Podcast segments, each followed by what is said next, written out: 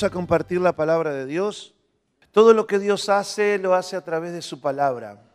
Cuando Dios cambia, cambia primero nuestra manera de pensar para después cambiar nuestra manera de actuar. Si no cambia nuestra manera de pensar, imposible que cambie nuestra manera de vivir. O sea que todo, comienzo, todo cambio comienza por tu psiquis. Lo que la Biblia llama esto la renovación del entendimiento. Renovar significa tirar hacia afuera y poner algo nuevo, tirar lo viejo, lo que antes me estuvo gobernando y condicionando mi forma de vivir. Lo quito y ahora pongo una nueva manera de pensar. A veces algunos le llaman a eso lavado de cerebro. En realidad si el cerebro está sucio conviene lavarlo. Porque hay muchas eh, personas hundidas en el caos precisamente por su manera de pensar. ¿Te has dado cuenta que dice, bueno, es que él piensa así? Y algunos mismos dicen, no, yo hago esto porque yo pienso así. Y está, y pienso y, y listo. Que los demás se la banquen. Pero en Dios uno tiene que tener un corazón siempre abierto y dispuesto a todos los cambios que Él quiere hacer en nuestra mente. Así que estemos muy atentos porque eso es lo que hoy va a hacer Él con su palabra. Si nosotros hoy asumimos esta forma de pensar que nos va a enseñar hoy la palabra de Dios, un cambio sobrenatural no mágico, no místico, pero milagroso, va a ocurrir en nuestra vida. Si lo hacemos una cultura de vida, esto va a producir resultados en nuestras relaciones, nuestro trabajo, sobre todo con nuestra relación con Dios. Así que es tan importante escuchar la palabra de Dios. Es el momento en que somos transformados por medio del oír la palabra de Dios. Hay que creerla, obviamente, y hay que practicarla. Y cuanto eso se hace un hábito y una práctica común y lo naturalizamos, forma parte de nuestra manera de ser. Y qué bueno es tener la manera de ser como Dios mismo quiera que la tengamos. Que nuestras acciones y palabras estén acompasadas a lo que Dios es. ¿Cuántos me siguen? ¿Por qué hacemos lo que hacemos? Por la manera que pensamos. La escritura dice, tal como el ser humano piensa, así es él.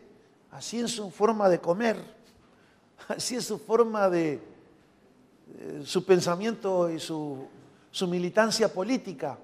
¿Por qué su militancia política es así? Es porque tiene esa manera de pensar.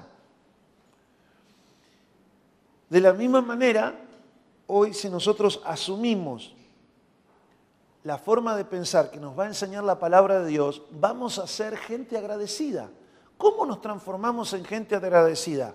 Escuche la palabra, crea la palabra, practique la palabra de Dios. Y eso es para mí primeramente el, gran desafío y para ustedes también. Después para ustedes la palabra de Dios es una espada de doble filo, corta para los dos lados.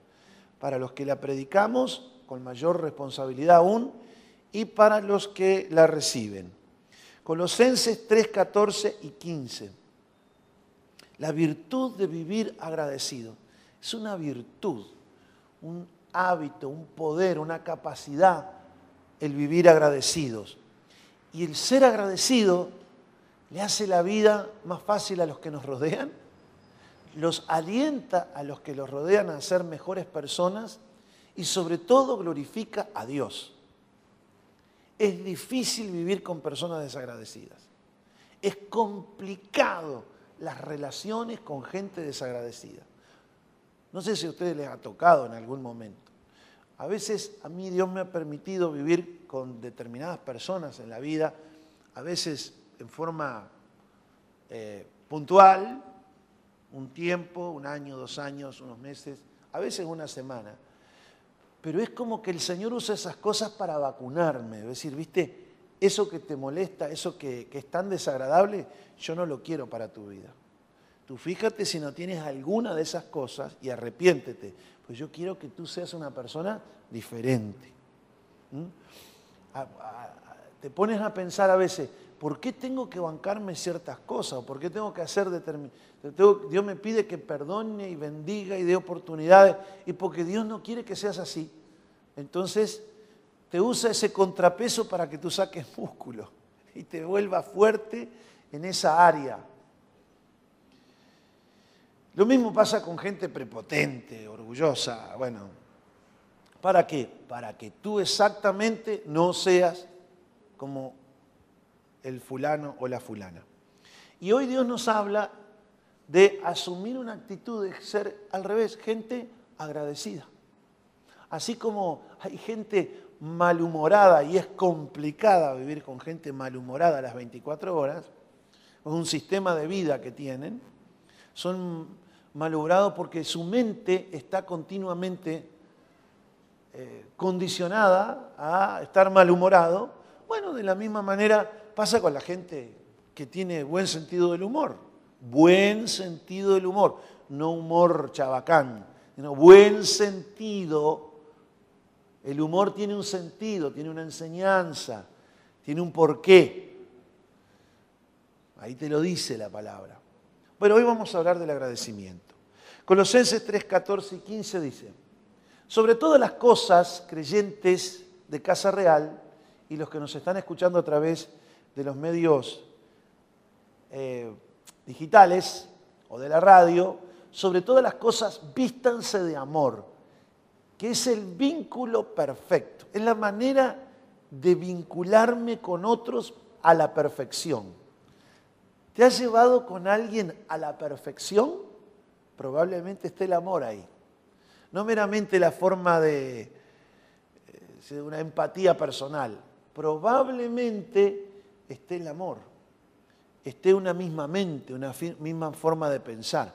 Por eso es que te llevas así tan perfectamente. Dice, y la paz de Dios, como resultado de vestirse de amor, gobierne en vuestros corazones a la cual asimismo fuisteis llamados en un solo cuerpo. En otro pasaje a los Corintios dice que a paz nos llamó Dios. Dios nos llamó a vivir en paz. ¿Mm? No en un manicomio, te llamó a vivir en paz. ¿Mm? Hablando de loquero, decía uno en mi pueblo, allá un, un paisano de mi pueblo, dice, loquero era donde yo estaba.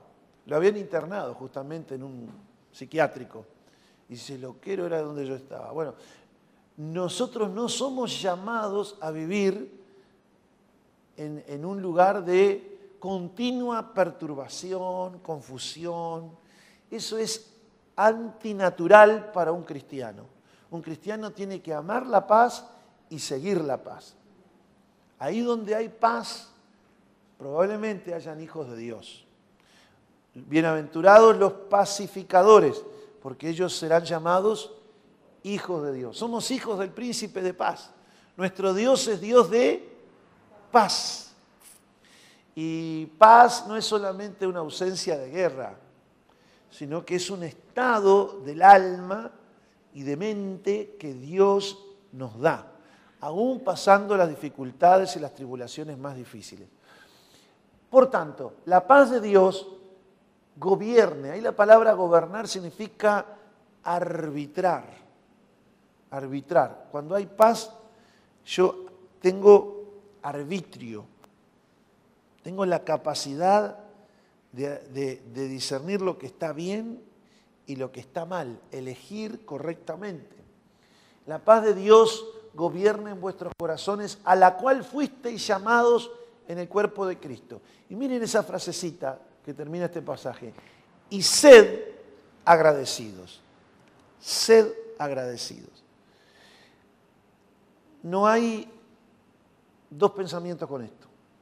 Listo, sé agradecido. No, pero ¿cómo voy a ser agradecido? Sé agradecido.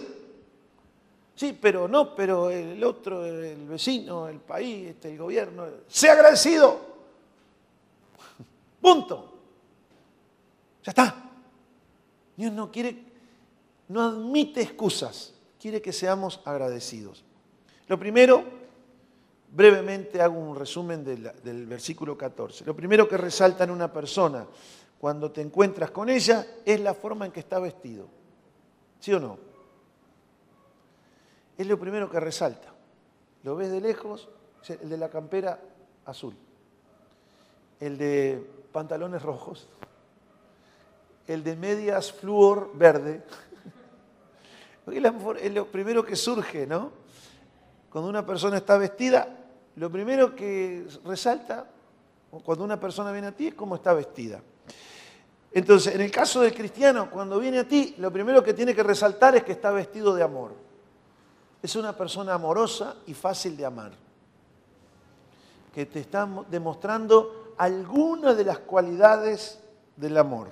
Gozo, paz, paciencia, humildad, benignidad, mansedumbre, eh, longanimidad, bondad, generosidad, fidelidad, alguna de esas cosas te está mostrando cuando alguien viene a ti, bondad, cuando alguien viene a ti, entonces alguna de esas cosas tiene que mostrarse.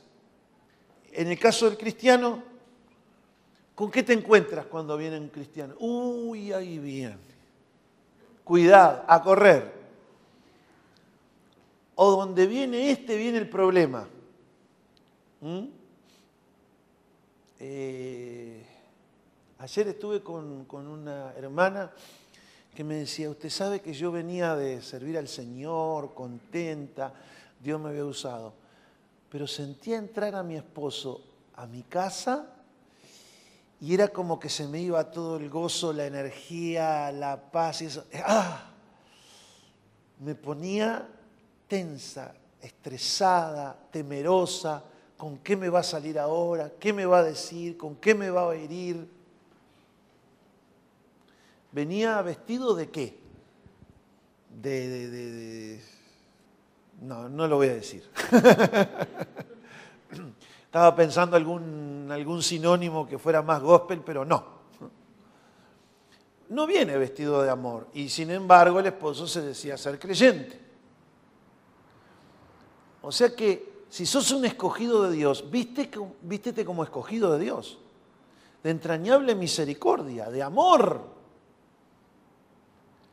O cuando estás en un momento difícil, quizás con alguien enfermo, momentos de tensión, y te ven venir a ti. Ay, qué lindo, qué bien me hizo que me vinieras a ver. Y le das un abrazo. Qué lindo, qué bueno, te, te demuestra afecto, seguridad, todo está bien. Qué momento ese, ¿verdad? Todos hemos vivido momentos así.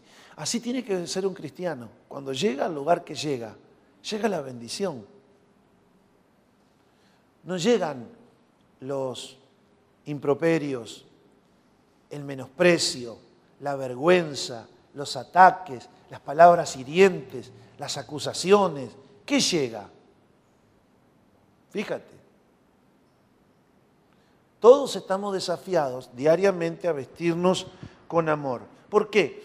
Porque cuando llega alguien vestido de amor, nos vinculamos perfectamente con ellos. Ese amor es derramado en nuestros corazones por medio del Espíritu Santo. El Espíritu Santo es el suministrador del amor de Dios en nuestros corazones. La escritura lo dice claramente, Romanos 5.5, dice, y el amor de Dios es derramado en vuestros corazones por medio del Espíritu Santo que nos fue dado. Es el Espíritu Santo que inyecta ese amor. Yo en las mañanas tengo que levantarme y decir, Espíritu Santo, yo me rindo a ti, me someto bajo tu poderosa mano, inyectame tu amor, contrólame con tu amor, gobiername con tu amor. No te preocupes del mundo y de lo que va a pasar y qué es lo que será del día y las dificultades. No, no, no. Preocúpate de salir vestido. Vestido de amor. Tú no dices, uy, hoy tengo tanto para hacer que me voy desnudo. No. Lo mismo pasa espiritualmente. no, que tengo tantas cosas para hacer. No, pero antes de eso voy a salir vestido. ¿Vestido de qué? De amor. Para que cuando llegue, donde quiera que llegue, lo primero que se note es que estoy lleno de ese amor. ¿Qué es lo que más le impresiona a la gente cuando se encuentra contigo? ¿Tu cargo? ¿Que sos un tipo importante? ¿O ven un servidor? Es una expresión del amor, servir. Porque el amor no busca lo suyo. Busca el bien, busca el bien, busca el bien del otro, sirviéndole. Es una acción que hace en favor de la otra persona. El cargo, tu importancia, ahí viene el general, ahí viene el jefe, ahí viene el mandamás, ahí viene la, la que les pone los cascabeles al gato. ¿Qué es lo que viene? Bueno, debería de, más allá de los cargos, de las cosas que puedas tener, debería ser lo que más impresione, es que viene alguien que va a bendecirte, que te va a servir, que te va a hacer bien, que te va a manifestar alguna de las facetas de ese amor. A veces con consejo, a veces con una palabra de aliento, a veces corrigiendo, a veces sirviéndote, a veces proveyendo, a veces orando por ti. Pero se va a manifestar una fuerza que viene de Dios mismo para beneficiarme, no para arruinarme la vida. Pero además de eso, tiene que venir una persona agradecida, que es una expresión también de amar.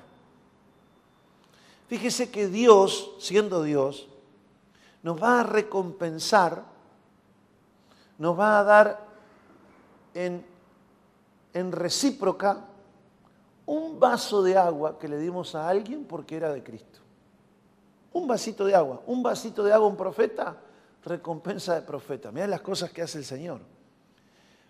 Y si nosotros tenemos un Dios agradecido, que recompensa y que no tiene, no se le pasa desapercibido un vasito de agua, una botellita de agua, imagínese las demás cosas. Cuando Dios nos dice, sed agradecido, es porque Él no es, sean algo que yo no soy. No, al revés.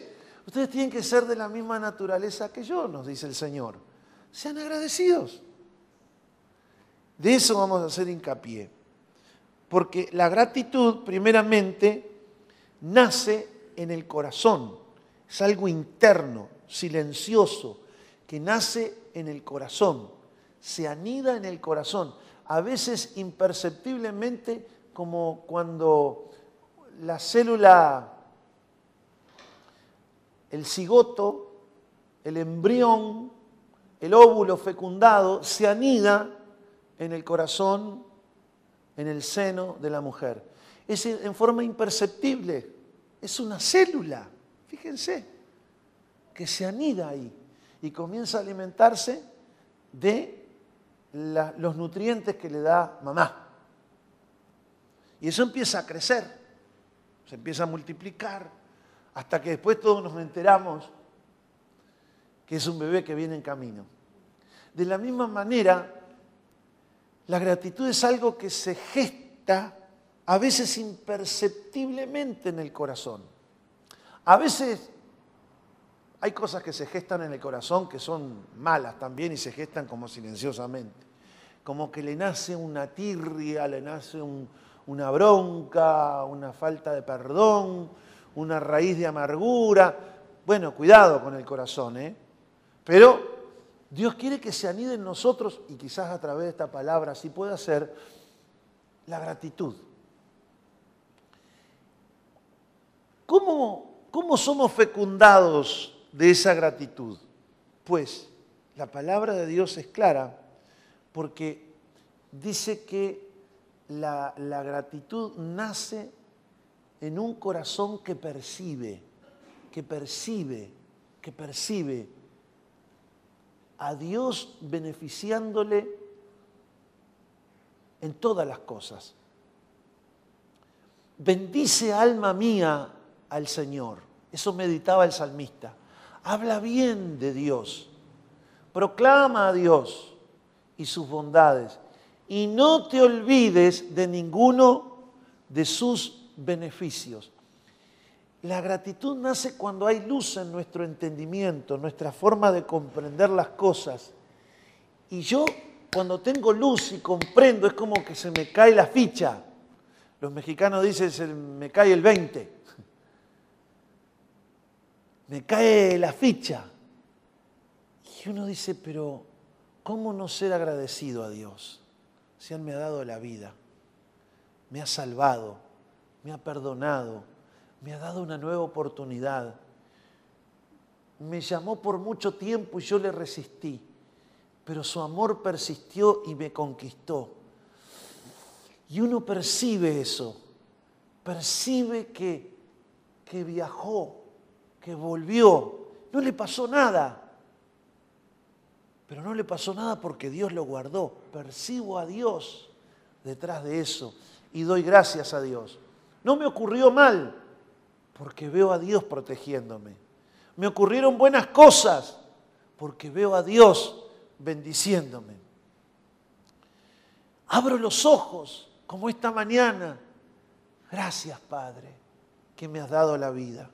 Gracias por un nuevo día para vivir y para existir y para servirte. Todo eso uno lo percibe y da gracias a Dios, pero nace dentro nuestro, muy internamente. Tus ojos ven, tus brazos abrazan, tus manos funcionan, tus pies caminan. Hay otros que no pueden caminar, hay otros que no pueden abrazar. Tienes lucidez. Hay muchos que no tienen lucidez mental. Das gracias a Dios. Vives. Yo tengo amigos que se han muerto muy jóvenes yo estoy vivo. Gracias, Señor, que me has concedido la vida hoy.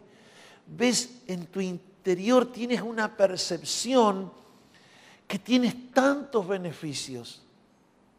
Ves las macanas que tú has hecho y ves cómo Dios viene arreglando las cosas para que aún esas macanas de alguna manera te dejen sabiduría y te aprovechen en la vida. Así que la gratitud nace como imperceptiblemente por meditar en el corazón y comprender y tener esa luz donde yo puedo percatarme de ver que estoy siendo beneficiado gratuitamente por el amor de Dios. Presten mucha atención, porque no solamente uno percibe a Dios, sino percibe los instrumentos de Dios. Dios me ha puesto esta persona para bendecirlo. Yo me encargo de verle solo los defectos, pero me ha puesto para bendecirlo, para bendecirme. Me ha puesto para sostenerme. Los instrumentos que Dios usa, uno los percibe. Por eso una de las necedades, uno de los colmos de la necedad y de la soberbia es cuando comienzas a morder la mano por la cual Dios te está bendiciendo, sosteniendo, guiando, dándote de comer. Tu vida hoy no sería la que es si no fuese por ese instrumento que Dios usó. Entonces no solamente ves a Dios, sino que ves en las personas los instrumentos de Dios. Ya no estás tan quejoso con ellos y comienzas a menguar y a cambiar de actitud y a sentirte agradecidos por ellos. Lo segundo es, y antes de entrar a cómo expresar esa gratitud que primero es interna, lo segundo es, bueno, cuando yo percibo todo eso, tanto a Dios como a los instrumentos de Dios, ¿qué reacción tengo? ¿Qué actitud tengo? Yo puedo volverme una persona agradecida después de ver, después de percibir, o puedo obviar eso. Ah, gloria a Dios. Ahí. O puedo tener una actitud acorde a lo que Dios espera, de ser agradecidos no solamente con el corazón, sino tener acciones de gracias. Acciones. Acciones. La acción ya no es una cuestión de una gratitud interna que viene por una revelación, de tú comenzar a ver y uno se empieza a dar cuenta, pucha, pero qué desagradecido que he sido. Había un rey en la antigüedad que estaba hojeando las, este, las actas del reino y de repente surge que había un tal Mardoqueo que le había librado la vida, lo había librado de la misma muerte, y nadie se había percatado de nada de ese Mardoqueo. Pero dice que en un momento le vino el corazón y dice, ¿y qué hemos hecho por Mardoqueo? ¿Vive Mardoqueo? ¿Se jubiló? ¿En qué pueblo está? Y alguien le dijo, no, rey, Mardoqueo vive todavía. Dice, uno que, que anda por ahí, dos por tres, en la calle, deambulando, haciendo caminatas de oración. ¿Qué se le ha hecho? Y el rey se le despertó, ¿qué?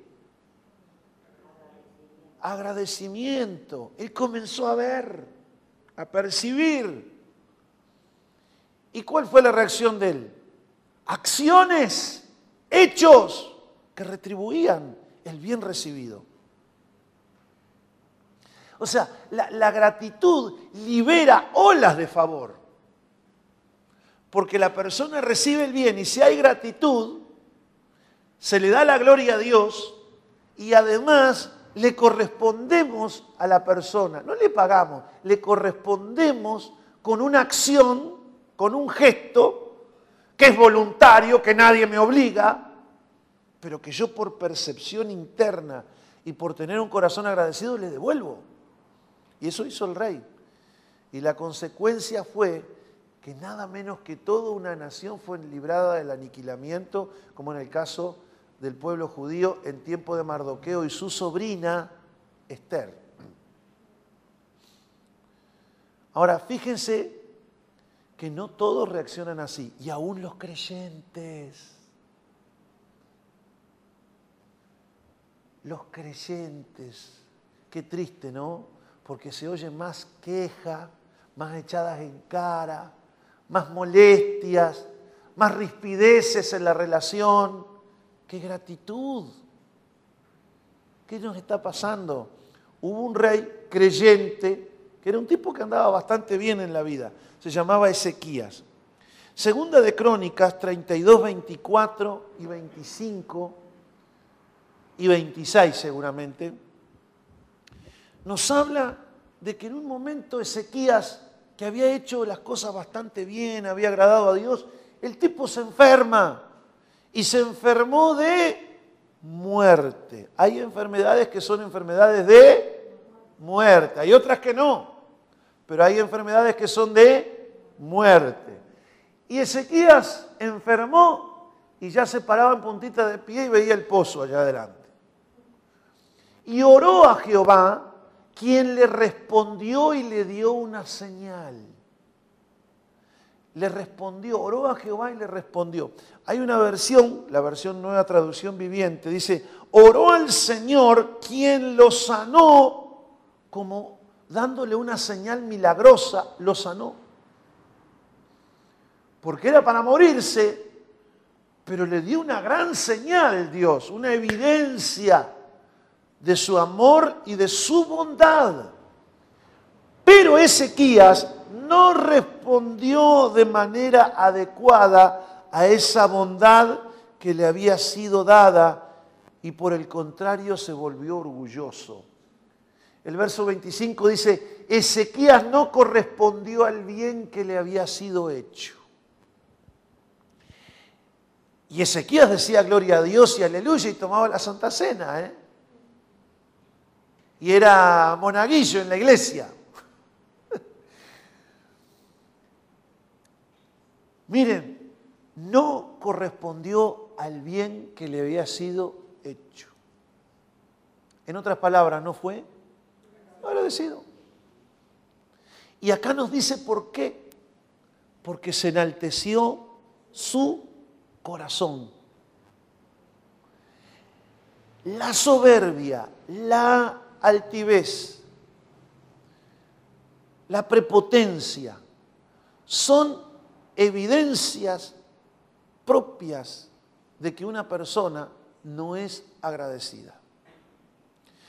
El agradecimiento solamente habita, crece y se desarrolla y se manifiesta en corazones humildes.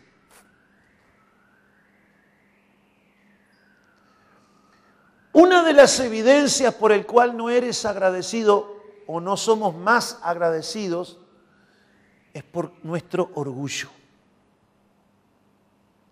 ¿Y cuál es la consecuencia de eso? Mire lo que dice. Y vino la ira contra él. Y no solamente contra él, sino contra Judá, es decir, el territorio donde él gobernaba. Y no solamente contra la gente que estaba en su territorio, sino en Jerusalén, que era la capital del reino. Y esto nos muestra, mis queridos, cuán importantes son las autoridades. Cuán importante es el papá en la familia, la mamá. Cuán importante es el pastor de la iglesia o el líder principal. Porque si su corazón no es agradecido y no está humilde, el palo se lo van a ligar a ustedes ¿Cuántos sienten de orar más por mí más bien que le vaya bien. Cuando me despiden siempre me dicen que le vaya bien, que le vaya bien. ¿Y qué pasa con papá y mamá en la familia? Cuando uno o dos se han soberbecido, enaltecido, los hijos. se encendió la ira de Dios contra él y contra lo que estaba bajo su cuidado. Imagínense orar en tiempo de sequía sabiendo que Dios estaba enojado con Ezequías, con Judá y con Jerusalén. Olvídate. Los tipos quedaban roncos orando y no pasaba nada. Dios no respondía a las oraciones, no pasaba nada. Por eso cuando no pasa nada, cuidado, vamos a examinar, Señor, ¿no será que estás enojado con nosotros? ¿No será que mi corazón está enaltecido? ¿Cómo yo descubro que mi corazón está enaltecido? Escúchate hablar en cuanto al agradecimiento a la queja. Si tú te escuchas quejoso, siempre buscándole el pelo en la sopa al otro, siempre enojado, cuando recibes algo no lo valoras, no, no, no, valoras a la gente que Dios te pone al lado tuyo, estás siempre que sos un bribón, Elmer el gruñón. ¿Se acuerdan de Elmer el gruñón, de la tira de los dibujitos? Eso para los más veteranos. Elmer el Gruñón. Hay que tener cuidado con eso. Yo lo pensaría dos veces. Va, dos, tres, cuatro veces por día. Pero cuando Ezequías, que era un hombre que había caminado con Dios toda su vida, se dio cuenta de su error cada vez que iba a orar y el Señor estaba así con el ceño fruncido, A ver, otra vez viene a orar Ezequiel. Él percibió que Dios estaba enojado. Y el versículo 26 y 27 dice que después de haberse enaltecido su corazón, se humilló él y los moradores de Jerusalén y no vino sobre ellos la ira de Jehová en los días de Ezequías. Y tuvo riquezas y gloria muchas en gran manera, adquirió tesoros de plata y oro, piedras preciosas, perfume, escudo y toda clase de joyas deseables. Las cotizaciones en bolsa comenzaron a subir de las empresas de sequías. ¿Qué nos está pasando, hermanos? ¿No nos estará faltando gratitud? A veces no tenemos grandes problemas, tenemos pequeñas actitudes que cambiar, simples. Cambiarlas gratuitamente, es en el corazón. Porque así como en el corazón se gesta en el enaltecimiento, el comerte la pastilla, el creértela, también se gesta la gratitud. Primero como algo silencioso que viene de meditar y de empezar a percibir todos los bienes de Dios, las personas que Dios usa, dar gracias, aún por las dificultades. Y después vienen las acciones de gracias, con palabras y con hechos. Hechos y palabras que son inspirados por esa gratitud interna, que como dije anteriormente, no es obligatoria, no es, eh, no es eh, por chantaje, no es por manipulación, sino que es voluntaria y por revelación. Y el agradecido comienza a valorar, a estimar el bien que ha recibido del Señor y a través de los instrumentos que Dios usa, y comienza a reaccionar con gestos, con hechos, con palabras. El, cristiano verdadero debe de ser parte de este club.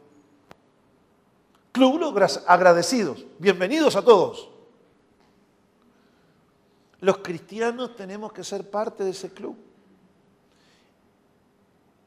Mi pregunta es, ¿cuán agradecido estás a Dios? Mira la forma en que lo estás sirviendo. ¿Lo estás sirviendo con agradecimiento o a la Bartola? ¿Entiendes ese término, no? Como decir, bueno, cuando pueda, cuando quiera, cuando se me ocurra, cuando se me cante. ¿Tienes un compromiso realmente en el servicio de Dios? Alguien dijo por ahí, la iglesia que más crece en este tiempo es la iglesia sin compromiso. La que se conforma con decir, yo me congrego. Nada más. Y ahí terminó todo mi amor. O como dicen en el interior, yo congrego. Yo congrego. Y como que eso estuviera todo bien. Imagínense la pandemia si, fuésemos, a medir los que se congregaban con los que realmente pertenecían al pueblo de Dios, estábamos todos en, la lona. Pues. No se podía congregar nadie, o casi nadie. ¿Cómo es la cosa? Hay que estar empujándote como un carro viejo, un camión viejo, para que arranque, para que hagas algo. ¿Es eso agradecimiento? ¿Qué dice la palabra de Dios? Que cuando sirvamos a Dios lo hagamos con diligencia, con entusiasmo, con gozo, como para el Señor.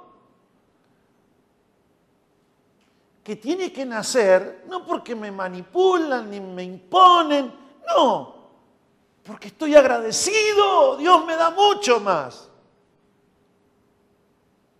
El servicio es una de las cosas tu tiempo, tus talentos. Yo recuerdo una vez, había un hombre también de Dios que tenía un gran talento para hacer eh, inteligencia manual, manualidades, hacía cosas muy lindas. Entonces fuimos a visitarlo y él había enfermado de muerte. Un hombre joven, ¿eh? Un hombre joven. Había enfermado de muerte. Y nosotros veíamos que iba a quedar su esposa, sus hijitos, que, se venía un tema bastante complicado. Entonces le, dijimos a uno de los compañeros que fuimos a verlo, dijo, ¿por qué eh, en un periodo ahora de dos o tres meses no te traemos algunas personas, tú les enseñas el oficio y de esa manera todo lo que ellos produzcan, un porcentaje va a quedar para ti y para tu familia. Si hoy o mañana el Señor te lleva, que se lo llevó, eh, puede quedar y se arma una pequeña empresa y parte de eso va a quedar para tu familia. ¿Sabe qué contestó? Dice, ah, no, dice, esto me lo dio Dios a mí, a mí, y yo lo tengo que cuidar porque Dios, mí. A los pocos meses, y se marchó. Triste, ¿no? Es que esas cosas a, uno le quedó en el, en el corazón. Digo, qué, qué, Qué duro, ¿no? Yo hasta ahora me acuerdo como si fuese hoy, hace un montón de años atrás. Estamos hablando que quizás haga, y no sé, pero cerca de 20 años atrás. Y yo recuerdo eso. Digo, ¿cómo es posible? Dios le dio ese talento. No solamente tendría que ser agradecido con Dios, con las personas, sino con su propia familia. Iba a perpetuarse eso. Entonces, ofrendamos nuestros talentos, ofrendamos nuestros recursos. ¿Cómo son nuestras ofrendas? ¿Ofrendas que demuestran nuestra gratitud a Dios? ¿Ofrendas que realmente denotan que una monedita. Está bien, si lo que tiene una monedita, quizás está dando todo.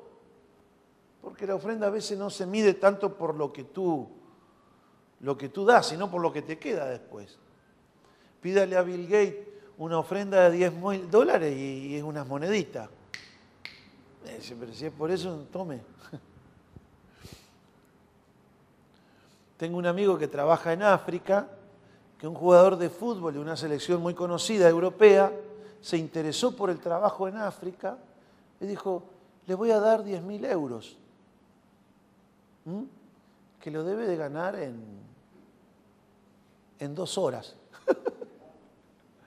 en dos horas. Entonces, dio mucho y si lo mides en cantidades humanas, dio bastante. Pero si lo mide en base a lo que le quedó, ¿Cómo son nuestras ofrendas? Cuando damos nuestros diezmos, ¡oh, qué horrible que dar el diezmo! Nadie le obliga a dar nada a nadie. La obra se va a sustentar aunque haya corazones egoístas, no importa, porque el que la sustenta es Dios y Dios provee. Eso es, la gratitud es voluntaria. El diezmo no tiene que salir por una imposición o por una manipulación o una ofrenda. No, o ayudar a alguien, porque tengo que hacer... No, nace de un corazón agradecido. Tengo un tiempo, una habilidad, una capacidad, lo doy de corazón agradecido. Mucho más me ha dado Dios. Y dio a su Hijo por mí, que no, que eso no tiene ni explicación humana, ni razón, pero Él puso su vida para que yo tenga vida eterna. ¿Le agradezco con palabras? ¿Cómo soy con las personas que me rodean? ¿Agradezco un vaso de agua? ¿Agradezco que me planchan la camisa por enésima vez? A ver, varones, ¿agradecieron por esos calzoncillos que le lavan ya hace años? ¿Sus esposas? Que lo tendrías que lavar tú, te bañas lavas la ropa interior. ya te estoy dando un tip.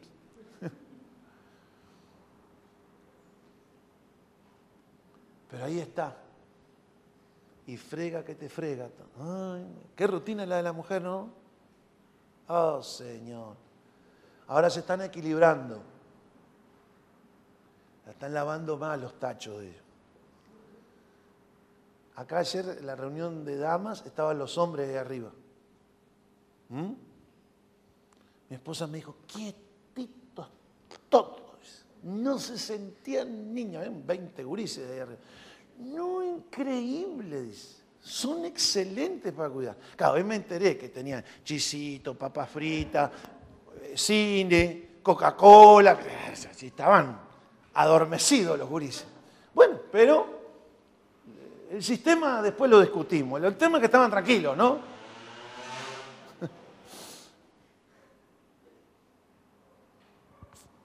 ¿Cómo agradecemos nosotros a Dios? ¿Realmente se nota que tú eres una persona agradecida a Dios? ¿O estamos más para el nivel de sequías? Que lo damos por, por hecho de que tiene Dios haberlo hecho. O tienen los demás. Pues la persona orgullosa parece que siempre le estuvieras debiendo algo. Que Dios nos libre. A todos, ¿eh? Empezando por mí. ¿De qué manera estás reconociendo el favor de Dios a través de otros? ¿Cómo tratas a esas personas? No me vengas a decir que tienen defectos, porque tú también los tienes. Pero fíjate que a pesar de que un palo torcido, Dios te ha bendecido a través de palo torcido. ¿Cuáles son tus palabras? ¿Cuál es la actitud que tienes hacia ellos? Lo más barato y gratis es las palabras. Lo más sacrificial son los hechos. Hay dos niveles. El de las palabras es el más baratito. Pero a algunos le cuesta hasta ser agradecido con las palabras. ¡Qué terrible! Y ni hablar con los hechos pero el mayor nivel con las acciones de gracias tiene que ver con los hechos, porque los hechos normalmente implican, normalmente implican un sacrificio. Algo que yo sacrifico por el bien del otro, en gratitud. ¿Qué les parece si meditamos en nuestros caminos? ¿Qué les parece si ponemos la mirada a ver por qué Estamos tan estancados a veces espiritualmente. ¿Por qué le pasa a Dios que no arranca en bendecirnos más? ¿Qué le pasa, qué le pasa que no arranca? Bueno, hay que examinar nuestro corazón. Examíname, oh Dios. Por eso son las palabras que más comúnmente uno tiene que oír cuando se acerca a la presencia de Dios. Examíname, oh Dios, corrígeme, ve si hay en mí pensamientos, actitudes, formas de ser, cosas que están impidiendo que tu mano me bendiga más. No te preocupes tanto por las dificultades de afuera, porque para Dios no hay nada imposible. Si Dios determina bendecirte, ¿Hay alguien que le puede impedir? Mira, aunque estés en el desierto como Israel, te va a bendecir. Te va a bendecir. Porque son nuestras las limitaciones, de Él no. Nuestras son nuestras cortas percepciones, pero Él todo lo sabe, todo lo conoce. Limitados y pequeños son nuestros recursos, pero los recursos le pertenecen todos a Él. Todo es de Él. Desde los cuervos, las ranitas, los hipopótamos, las ballenas, todo es de Él. Examíname, oh Dios. Ve si hay en mí y muéstrame. Quiero que cada día mi corazón te sea agradable no porque tú me debas algo, Señor. No, quiero que mi corazón sea agradable y te complazcas en él como, como reacción a tanta misericordia que he recibido. Lo hago por amor, Señor. No lo hago como con la religión, para que tú me des algo. No, lo hago porque ya me diste. Ya me bendijiste por gracia. ¿Estamos de acuerdo? Pongámonos de pie. Señor, te damos muchas gracias, muchas gracias en esta mañana. Gracias por este tiempo. Señor, ahora viene el momento de poner en práctica las cosas que hemos recibido. Viene el momento de ser hacedores. Concede pues a esta iglesia la gracia, la humildad de ser agradecidos, de ser una iglesia que continuamente te esté dando acciones de gracia, acciones de gracia, con palabras y con hechos. Señor, que nuestra vida realmente denote que fuimos bendecidos y llamados a recibir bendición. Vamos a orar juntos. Reconocemos, Padre, Reconocemos, Padre, nuestra ingratitud, nuestra ingratitud, nuestro enaltecimiento, nuestro agradecimiento, nuestro descuido, nuestro descuido, nuestra falta de enfoque en estas cosas nuestra falta de enfoque en nuestras cosas y confrontados por tu palabra, y confrontada por tu palabra, que hoy ha sido dura, Señor, que hoy ha sido dura, Señor, pero con amor. pero con amor. Ha sido la verdad, Ha sido la verdad, pero con amor. pero con amor. Yo reconozco, Yo Señor, reconozco, Señor, que debo arrepentirme, que debo arrepentirme, debo de cambiar de actitud. Debo de cambiar de actitud. Y debo de mostrarme agradecido y debo demostrarme agradecido contigo contigo y con las personas que tú y usas. con las personas que tú usas, Señor, A veces de una manera tan sencilla, a veces de una manera tan con una sencilla, palabra, una palabra, con un gesto un gesto o con un bien o con un bien que yo pueda ser agradecido. que yo Señor. pueda ser agradecida. Dios mío, perdona mis Dios pecados. mío, perdona mis pecados. Y gracias por llegar a lo profundo Y de mi gracias corazón por llegar a lo profundo y de nuestro- alumbrarme en esta área y alumbrarme en esta área que yo estaba siendo débil, que yo estaba siendo débil, estaba rengueando, Señor. estaba reteando, Señor. Pero ahora, Señor, Pero ahora, Señor, yo he recibido tu yo he palabra recibido tu palabra. Y yo sé que me y sanas, yo sé que me que sana, me da la gracia, me da la gracia, la sabiduría y el poder sabiduría y el poder. para ser agradecidos, para ser agradecido, para tener gratitud en lo profundo de mi corazón gratitud en lo y profundo de mi corazón expresarla y expresarla como una forma de vida de una forma de vida, aquí en más. de aquí en más. En el nombre de el Jesús. nombre de Jesús. Gracias, Padre. Gracias, Padre. Gracias, Hijo. Gracias, Hijo. Gracias por tu palabra. Gracias por tu palabra. Bendito Espíritu Santo. Bendito Espíritu Santo. Amén. Amén. Amén y Y amén. amén. Denle un aplauso al Señor. Bien fuerte de gratitud. Agradecidos al Señor. Porque Él merece toda la gloria y la alabanza. Gracias Señor por tu palabra. Gracias. Aleluya.